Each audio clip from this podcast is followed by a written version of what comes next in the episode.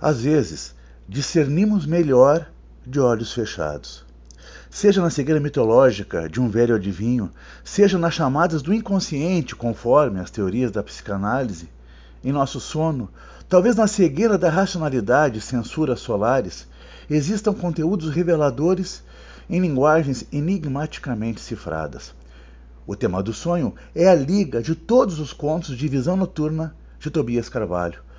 Nas narrativas que constituem a obra, a cada enredo surge o constante incremento de uma outra narrativa, a dos sonhos, de nenhuma forma paralela ou aleatória à realidade das personagens.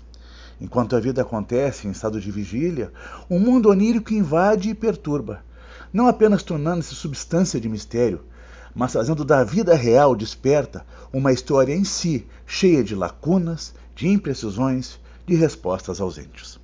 Uma história de amor, de sonhos encontrados entre sonhadores que podem ou não corresponder à realidade. Uma mulher em pesadelos com a filha. Um segredo envolvendo a morte de um escritor. Um sonho que resgata ou quase resgata ao narrador personagens de infância e faz tanto a memória quanto a materialidade bruta de um prédio turvarem-se na possibilidade de algo que não existiu.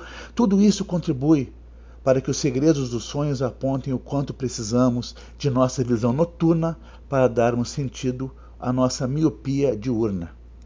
Dessa forma, sonho e literatura parecem irmanar-se para mostrar, nas linhas abertas da fantasia, o quanto a vida real e factual não basta para vivermos consciente e inconscientemente nossa existência.